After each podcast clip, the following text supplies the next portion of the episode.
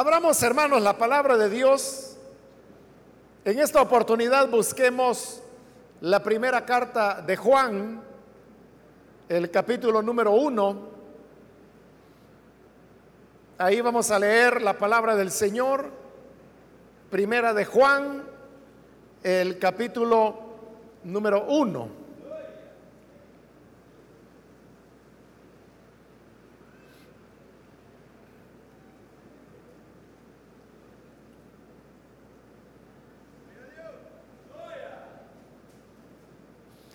Nos dice la primera carta de Juan, capítulo 1 y versículo 1 también, lo que era desde el principio, lo que hemos oído, lo que hemos visto con nuestros ojos, lo que hemos contemplado y palparon nuestras manos tocante al verbo de vida porque la vida fue manifestada y la hemos visto y testificamos y os anunciamos la vida eterna, la cual estaba con el Padre y se nos manifestó. Amén. Hasta ahí dejamos la lectura. Pueden tomar sus asientos, por favor, hermanos.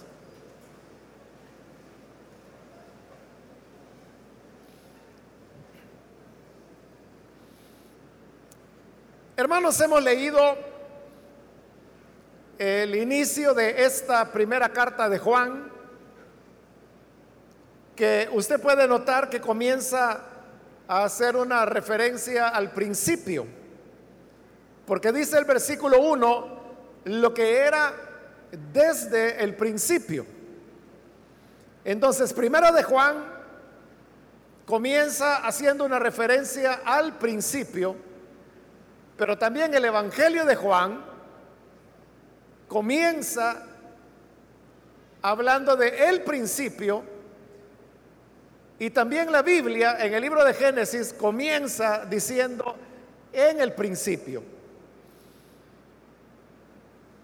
Esa expresión en el principio, que aparece originalmente en Génesis y que luego aparece al inicio del Evangelio de Juan y ahora a inicios de la primera carta de Juan, es una expresión que es la misma que aparece en el griego, en el caso de Génesis, en la Septuaginta, que es la traducción de Génesis y de los libros del Antiguo Testamento, que originalmente fueron escritos en hebreo, pero están traducidos al griego en la Septuaginta. Pues esa expresión griega de Génesis que dice en el principio es exactamente la misma que aparece en el Evangelio de Juan, cuando vuelve a decir en el principio, y es también la palabra que habla de el principio en esta primera de Juan, cuando dice desde el principio. Ese principio, como viene desde el libro de Génesis, no significa, hermanos, un punto donde las cosas comenzaron a ser, sino que en Génesis podemos ver que es una referencia a la eternidad, de cómo Dios desde el principio ya existía y por lo tanto Él creó los cielos y la tierra, pero note, primero era Dios en el principio y luego es cuando Él crea los cielos y la tierra. Y eso significa que Dios no es una criatura, sino que Dios es el creador. Entonces, a la pregunta que algunos niños hacen cuando dicen, ¿y a Dios quién lo creó? A veces los padres se preocupan porque sus hijos les preguntan eso, ¿a Dios quién lo creó? y no hayan que responderles. Pero realmente la respuesta es sencilla. Cuando el niño pregunta a Dios quién lo creó, lo está preguntando porque cree que Dios es como los seres humanos, que los seres humanos tenemos un principio y tenemos un final de la vida física. Entonces se imaginan que Dios es un humano y que por lo tanto Dios también tuvo que tener un principio. Pero Dios no es un humano, sino que Él es Dios. Y por eso es que Génesis habla de Él en el principio y antes que los cielos y la tierra fueran creados. Es decir, Él es una criatura. Por lo tanto, la respuesta a esa pregunta es muy sencilla. La respuesta es, Dios no es un humano para que haya tenido principios, sino que Él es Dios. Como Dios, Él es eterno. Nunca comenzó, nunca tuvo un inicio, sino que Él ha existido por toda la eternidad pasada y vivirá por toda la eternidad futura también. Por lo tanto, ¿quién creó a Dios? Nadie, porque Él nunca fue creado, sino que siempre estuvo ahí. Entonces, la frase en el principio nos habla de esa eternidad y en ese mismo sentido es utilizada en el Evangelio de Juan cuando dice que en el principio era el verbo y el verbo estaba con Dios y el verbo era Dios. Otra vez está hablando de la eternidad en un tiempo cuando las cosas todavía no habían sido hechas y solamente existía Dios. Pues es más adelante en el capítulo 1 del Evangelio de Juan que dice, y todas las cosas fueron hechas por Él. Entonces, en esta primera carta de Juan que hoy hemos leído, al menos los primeros dos versículos, al iniciar de nuevo con la misma frase, lo que era desde el principio, nos está remitiendo otra vez a esa eternidad, donde existía Dios antes que todas las cosas fueran hechas. Pero vea, dice lo que era desde el principio. Entonces ahí el verbo era era lo que era desde el principio. Y ese verbo tiene un tiempo. Y ese tiempo se llama el pretérito imperfecto. El pretérito imperfecto sirve para referirse a una acción, porque recuerde que los verbos siempre expresan acción que comenzó en el pasado, que continúa en el presente y que se va a extender en el futuro. Por lo tanto, como ahí está hablando del Hijo de Dios y dice que Él era en el principio, significa que en ese principio Él existía, sigue existiendo y continuará existiendo todavía en el futuro. Eso es a diferencia de otros tiempos verbales como el pretérito perfecto que habla de una acción que comenzó y terminó en el pasado. Entonces, utilizando el pretérito perfecto, lo que diría era lo que fue en el principio. Pero vea, ese tiempo, lo que fue significa que fue en el pasado, pero que ya no es ahora. Pero no es ese tiempo el que se está usando, sino que es el pretérito imperfecto que existía, existe y seguirá existiendo. Por eso dice lo que era en el principio. Es una referencia clara al Hijo de Dios del cual se nos hablará a continuación.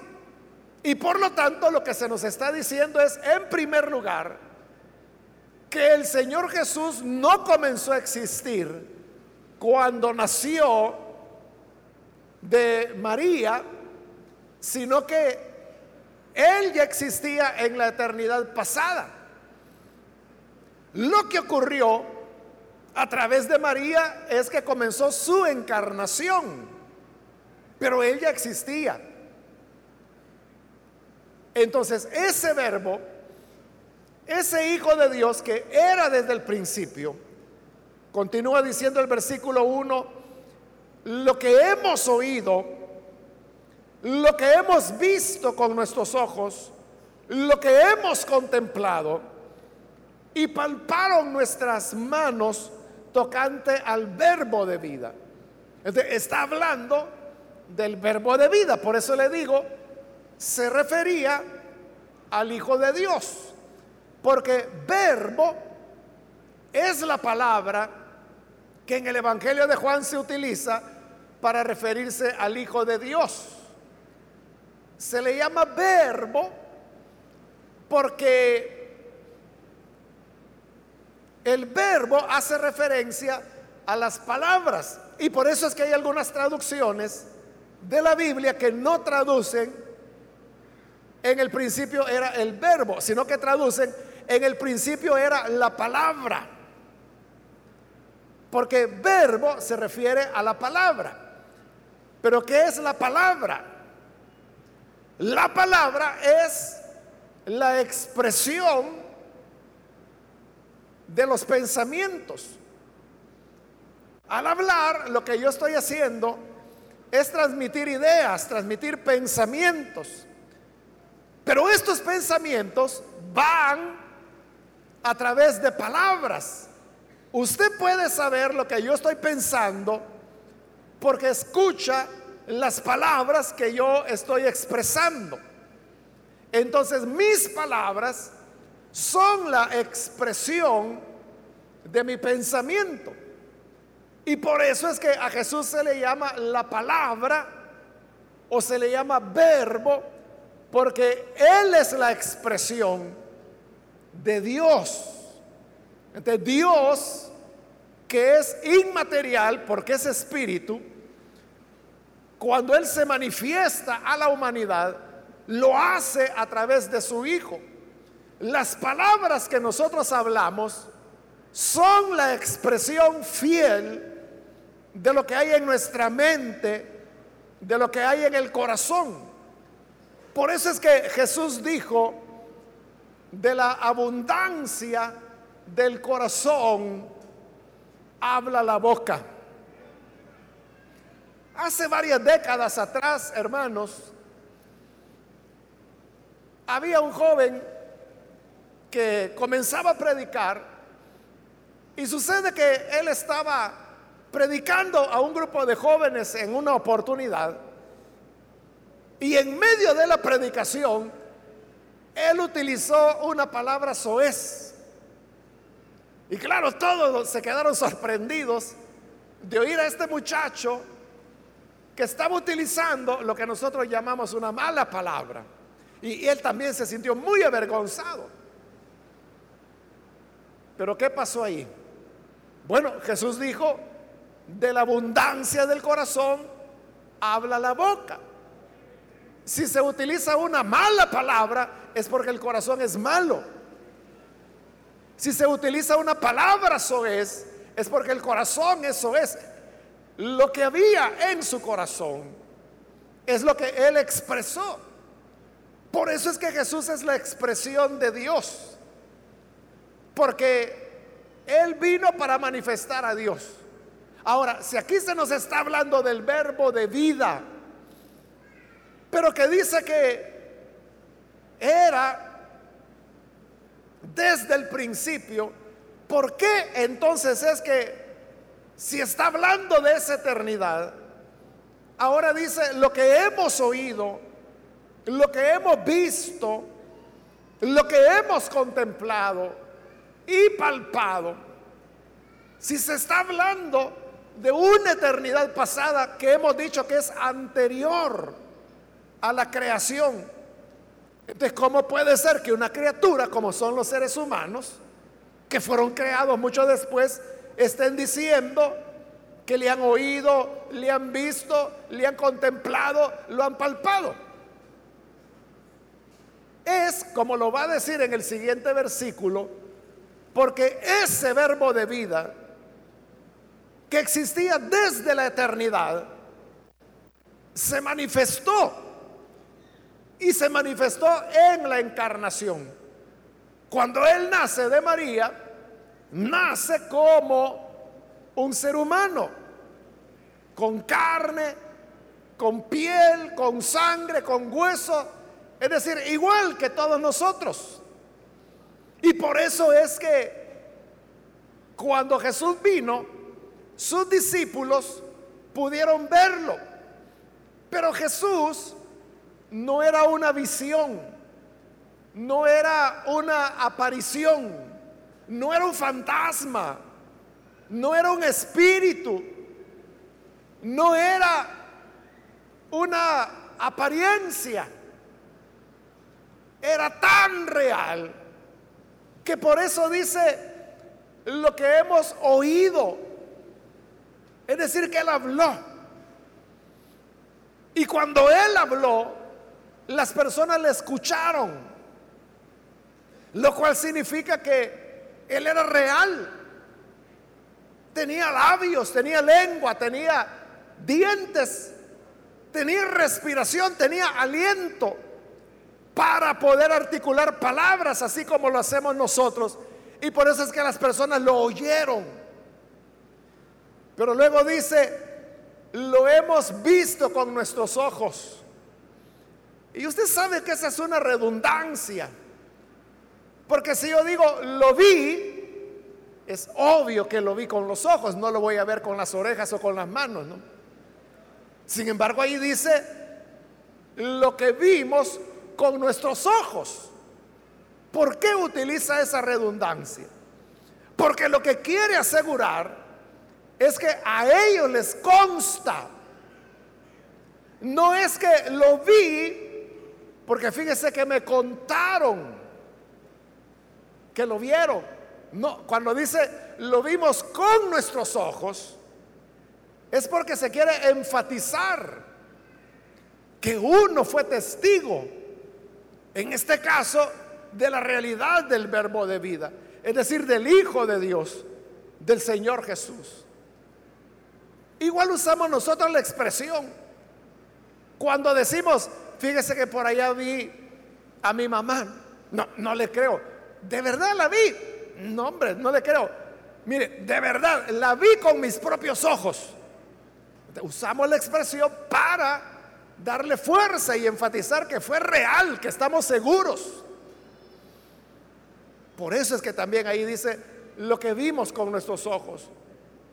Pero luego da un paso más y dice lo que hemos contemplado. Es diferente ver, ah, es diferente contemplar. Porque ver es, hermanos, aquello que vemos casi sin percibirlo. Pero contemplar significa ver, pero ver más detalladamente, ver más cuidadosamente. Entonces uno puede decir, vi a la gente que estaba ahí y de seguro la vio, pero si uno le pregunta, ¿cuántos eran? No, pues no me fijé. ¿Cuántos serán hombres y cuántos serán mujeres? Eh, no, pues no me fijé. ¿Y cómo andaban vestidos? ¿Qué tipo de zapato andaban estas personas? No, no lo vio. La persona vio, pero no contempló, porque contemplar es como cuando uno dice contemplar una pintura, un cuadro, una obra de un pintor. la persona lo ve detalladamente, eso es contemplar. Y no es lo mismo que usted diga, hoy salí temprano cuando iba a trabajar y vi el amanecer. Entonces vio que el sol iba saliendo, pero nada más simplemente lo vio y siguió su camino al trabajo. Pero si uno dice, contemplé el amanecer, entonces significa que quizás hasta se quedó sentado o de pie, pero viendo el amanecer y fue contemplando cómo el sol iba saliendo, cómo el cielo iba cambiando los colores, las nubes iban disipando, hasta que aparece el sol y comienza a levantarse. Eso es contemplar. Entonces, estos discípulos no solamente habían visto a Jesús, le habían contemplado. Y eso habla de una observación de sus gestos, de su manera de ser, de su aspecto físico. Por eso es que después que Jesús resucitó, se recuerda cómo lo reconocían los discípulos. Aunque él ya no tenía un cuerpo mortal, ya tenía un cuerpo de resurrección, lo cual implicaba cambios físicos. Pero ¿cómo lo conocían ellos? Lo reconocían por la manera como partía el pan. Por ejemplo, los discípulos a Emaús lo reconocieron por la manera como partía el pan. Entonces yo le pregunto, usted que es padre de familia, ¿usted se ha fijado cómo su hijo parte la tortilla? Eh, no, no, yo lo que sé es que le pongo cuatro tortillas y de repente ya no hay nada. Pero ¿cómo? ¿Cuál es el gesto de partirla? No la conoce porque usted no está ahí. Y si está ahí, no lo está contemplando. Pero los discípulos se fijaban en cada detalle, observaban al Señor en cada cosa que hacía y ellos sabían cómo tomaba el pan, cómo lo partía, cómo les daba. Eso es contemplar, ver cada detalle. Es igual, hermanos, que, que el enamorado, ¿no? Que, que ve a la novia y se la puede de memoria. Que el lunarcito que tiene en el labio de arriba, que se le hace un hoyito por acá cuando se sonríe, que el pelo es así, es así, que las orejitas son así, o sea, porque la contempla, no la ve solamente, la está contemplando, se la puede de memoria. Eso es lo que los discípulos hicieron con Jesús, pero no se puede contemplar aquello que no es real. Pero Jesús era una realidad y por eso lo contemplaron, pero va más allá. Y dice, lo palparon nuestras manos. También lo habían tocado. Como Juan, que nos dice la escritura que recostaba su cabeza sobre el pecho del Señor. De seguro Juan oía el palpitar del corazón de Jesús. También vemos cómo después de haber resucitado, Jesús le dijo a Tomás, ven para acá dame tu dedo y ponlo aquí en la herida de los clavos en mis manos.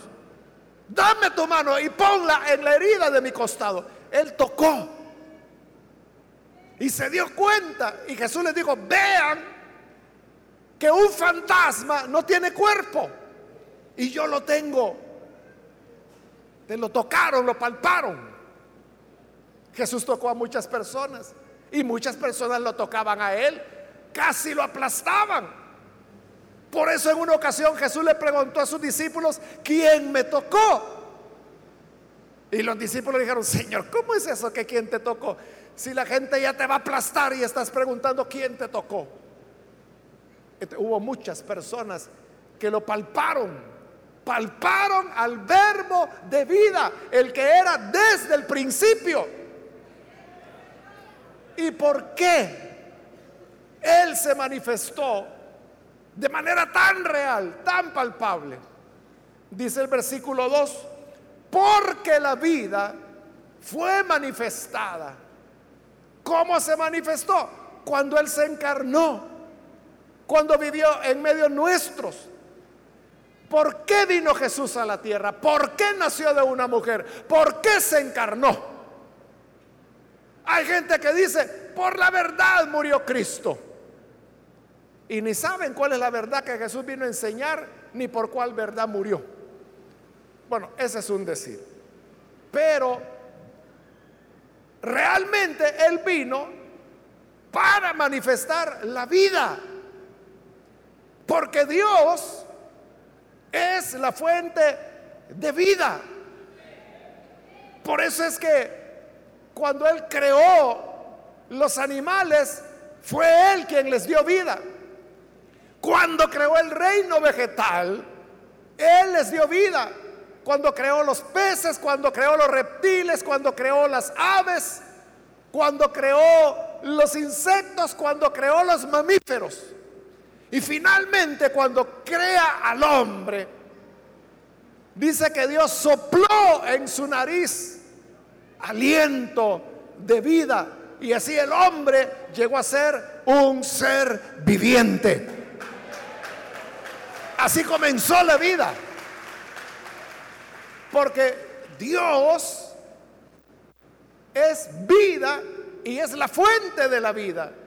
Por eso dice, la vida fue manifestada. Cuando Jesús vino, manifestó que Él era la vida.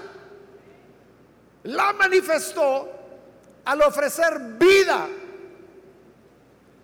Cuando Él dijo, el que en mí crea, aunque esté muerto, vivirá. Cuando Él dijo, yo soy el camino, la verdad y la vida. Cuando Él dijo, yo soy el pan vivo que descendió del cielo. El que coma de mí no morirá jamás. En todas esas palabras, Él hablaba de vida. Y Él decía, el Hijo tiene poder para dar vida, igual que el Padre tiene poder para dar vida. Entonces, Jesús nos trajo un mensaje de vida y es esa vida la que se manifestó. Y por eso dice el versículo 2, y la hemos visto, la vimos. Jesús fue real. Y esos que lo vieron, dice el versículo 2, y testificamos. ¿Quién es el que testifica? El que testifica es el testigo. ¿Y qué es el testigo? perdón, es una persona que da fe que algo ocurrió. El tema de los testigos, nosotros, bueno, en nuestro país, se utiliza sobre todo en cuestiones legales, ¿no? Porque existe esa mala costumbre en nuestro país de que todo, todo juicio gira en torno a testigos. Y digo mala costumbre porque eso hermanos, es algo antiquísimo. Los testigos se usaban hace miles de años. Hoy en, los países más educados, el testigo sigue jugando un papel, pero hay otros elementos más poderosos, como son las ciencias, la criminología, las ciencias forenses, que no necesitan de testigos sino que sobre la base de pruebas, evidencias, pruebas de ADN, etcétera, pueden determinar la culpabilidad o inocencia de una persona. Pero en nuestro país no se echan mano de esos recursos, sino que todo depende del testigo. ¿De qué es un testigo? Es aquel que dice, es que yo vi al fulano que dijo que iba a matar a aquel. sobre la base de ese testigo, se cree que aquel es el culpable porque él dice, él testifica que oyó tal y cual cosa. A veces eso es cierto, a veces es mentira. Bueno, la mayor parte de veces es mentira, ¿no? Porque mucha gente para salvar su pellejo hunde a otros. Y quizás ellos son los culpables, ¿no? Entonces vea, cuando dice y testificamos, es que los que vieron a Jesús son los que dan fe que Él era real, que no era una imaginación. Y no solo dice testificamos, sino que dice anunciamos. Y cuando habla de anunciar ahí ya se refiere a la predicación del Evangelio, anunciamos la vida eterna. El anuncio de la vida eterna es algo que no está basado en imaginaciones, en opiniones, en creencias, en reglamentos de iglesias, en catecismos de denominaciones, sino que la buena nueva, que en Cristo tenemos vida, viene sobre la base de una realidad. Y si usted me dijera, bueno, está bien, pero todo eso está en el pasado. Todos los que lo vieron ya murieron. ¿Cómo podemos saber que fue verdad lo que ellos dijeron? Bien fácil. Y es que Cristo sigue dando vida hoy. Sigue cambiando a las personas. Sigue transformando. Y eso significa de una acción que Dios hace hoy. Y no lo hace en personas imaginarias que se diga, es que vea, Dios cambió a una persona totalmente. ¿Y a dónde está esa persona? Ah, dicen que allá por Japón. Bueno, a saber, ¿verdad? Si es cierto o no es cierto. Pero no, no es por allá. Sino que aquí, por ejemplo, hay muchos y muchas que han sido ya cambiados, salvados, han recibido vida de parte de Dios. Y eso es real, tan real como cada uno de nosotros lo podemos testificar. Y por eso es que cuando una persona cuenta su experiencia de cómo Cristo le salvó, a eso los cristianos le llamamos dar testimonio. Porque la persona se constituye en testigo y dice, mi vida era así, mi vida era sin esperanza, mi vida era perdida, mi vida era hacerle daño a la gente, mi vida era ver a quién le robaba. Pero un día Cristo vino a mi vida, me transformó, me perdonó, me dio vida nueva. Ahora tengo otras aspiraciones. Ya su sueño no es ver a quién le va a sacar la cartera. Hoy tiene cosas más útiles, más productivas que hacer. Y ese cambio, esa transformación es que la persona recibió la vida. Y eso es algo que ocurre hoy a nuestro alrededor. Por lo tanto, la vida que Jesús da es real. Esto no es imaginación. Esto no es algo que la gente diga. Es que los predicadores han de ser psicólogos que manejan a la gente, ya saben, ellos estudian a la audiencia y en base al estudio así les hablan y como son psicólogos los convencen. No se trata de eso. Se trata que Jesús es real, que Él es la vida. Y por cuanto Él es la vida, puede transformar a las personas. Porque vea, no hay psicólogo que pueda cambiar. Hace un poquito más de una semana estaba platicando con un sacerdote católico y entonces él me decía, hablando del tema de las pandillas y de cómo los jóvenes que fueron miembros de pandillas son transformados a través del Evangelio. Entonces él me decía, nosotros, me decía, refiriéndose a las parroquias católicas, me decía, tenemos mucho que aprender de ustedes, me decía, porque ¿cómo es que lo logran? ¿Cómo es que esos jóvenes pueden cambiar? Es algo que nosotros no lo hemos logrado. Este, ¿Qué, es la, la clave? O sea, no es que ellos no sean psicólogos y nosotros sí, ¿verdad? Porque vea, los juzgados de menores, los tribunales tienen psicólogos que tratan de ayudar a estos jóvenes. Mire si cambian. ¿qué es lo que pasa en las iglesias? Lo que ocurre es que Cristo está vivo. Y Él sigue dando vida.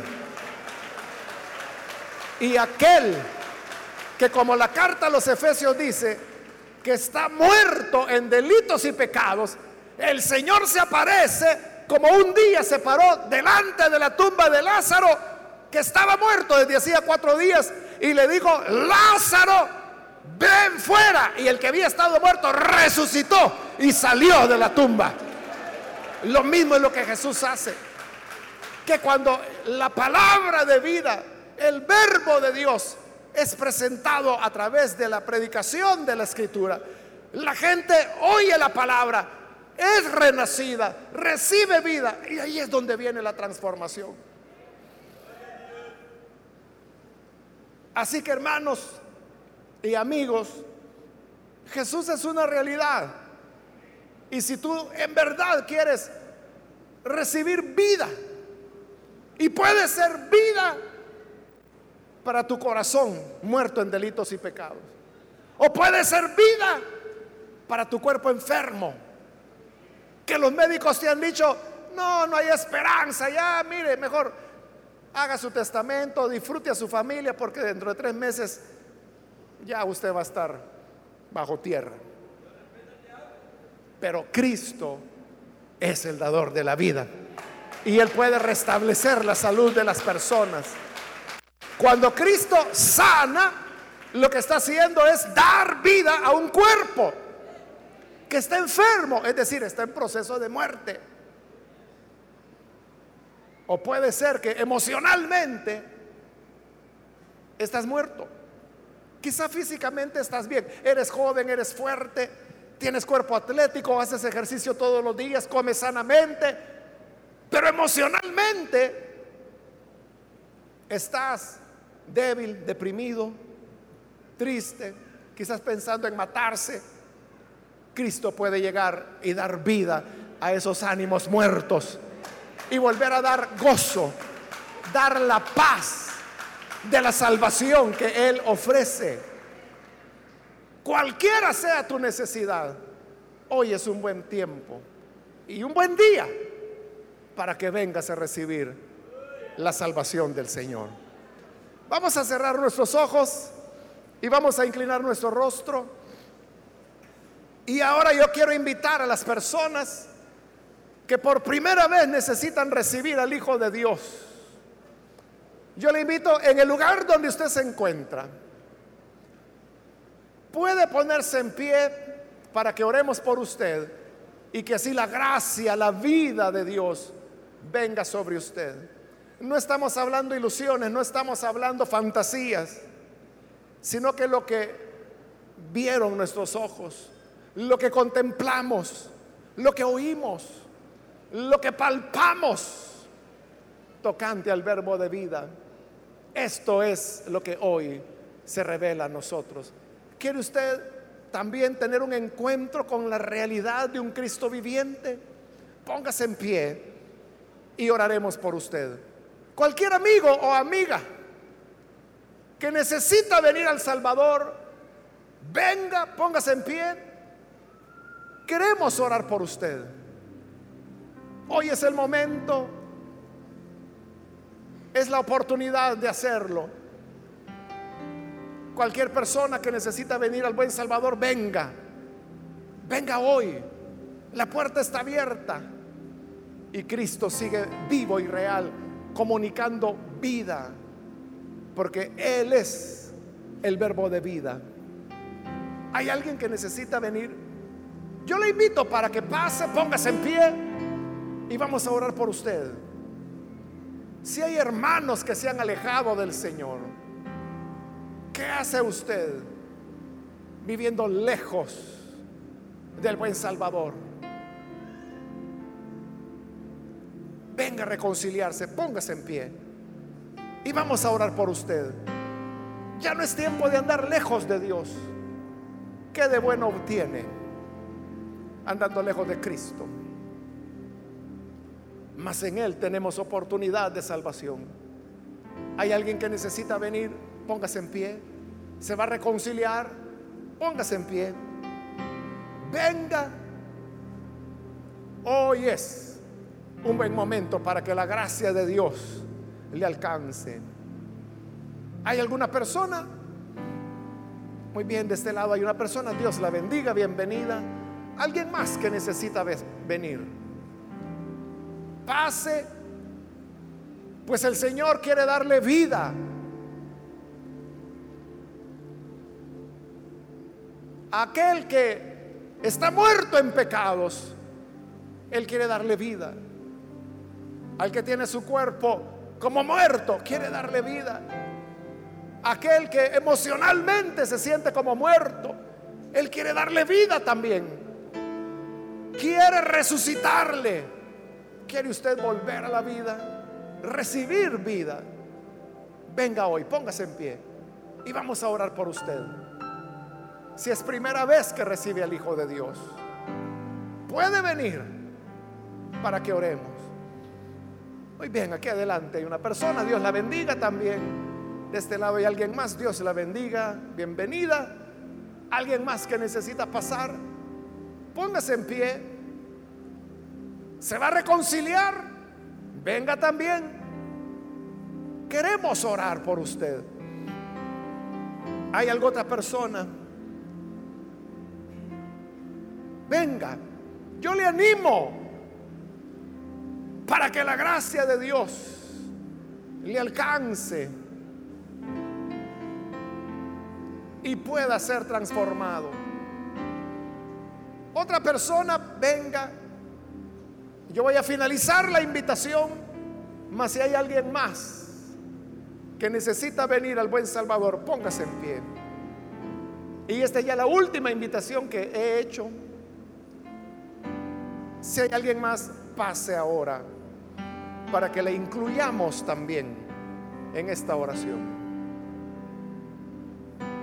A usted que nos ve por televisión, le invito para que junto con las personas que están aquí al frente, ore con nosotros y reciba al Señor como su Salvador. Padre, gracias te damos por estas personas que están aquí al frente, como también aquellos que a través de televisión, de radio, de internet, están abriendo sus corazones. Oh Dios, que tu gracia les pueda alcanzar, transformar, cambiar, darles vida nueva. Padre, que te amen. Y gracias porque tú te manifestaste. Tú dejaste la eternidad.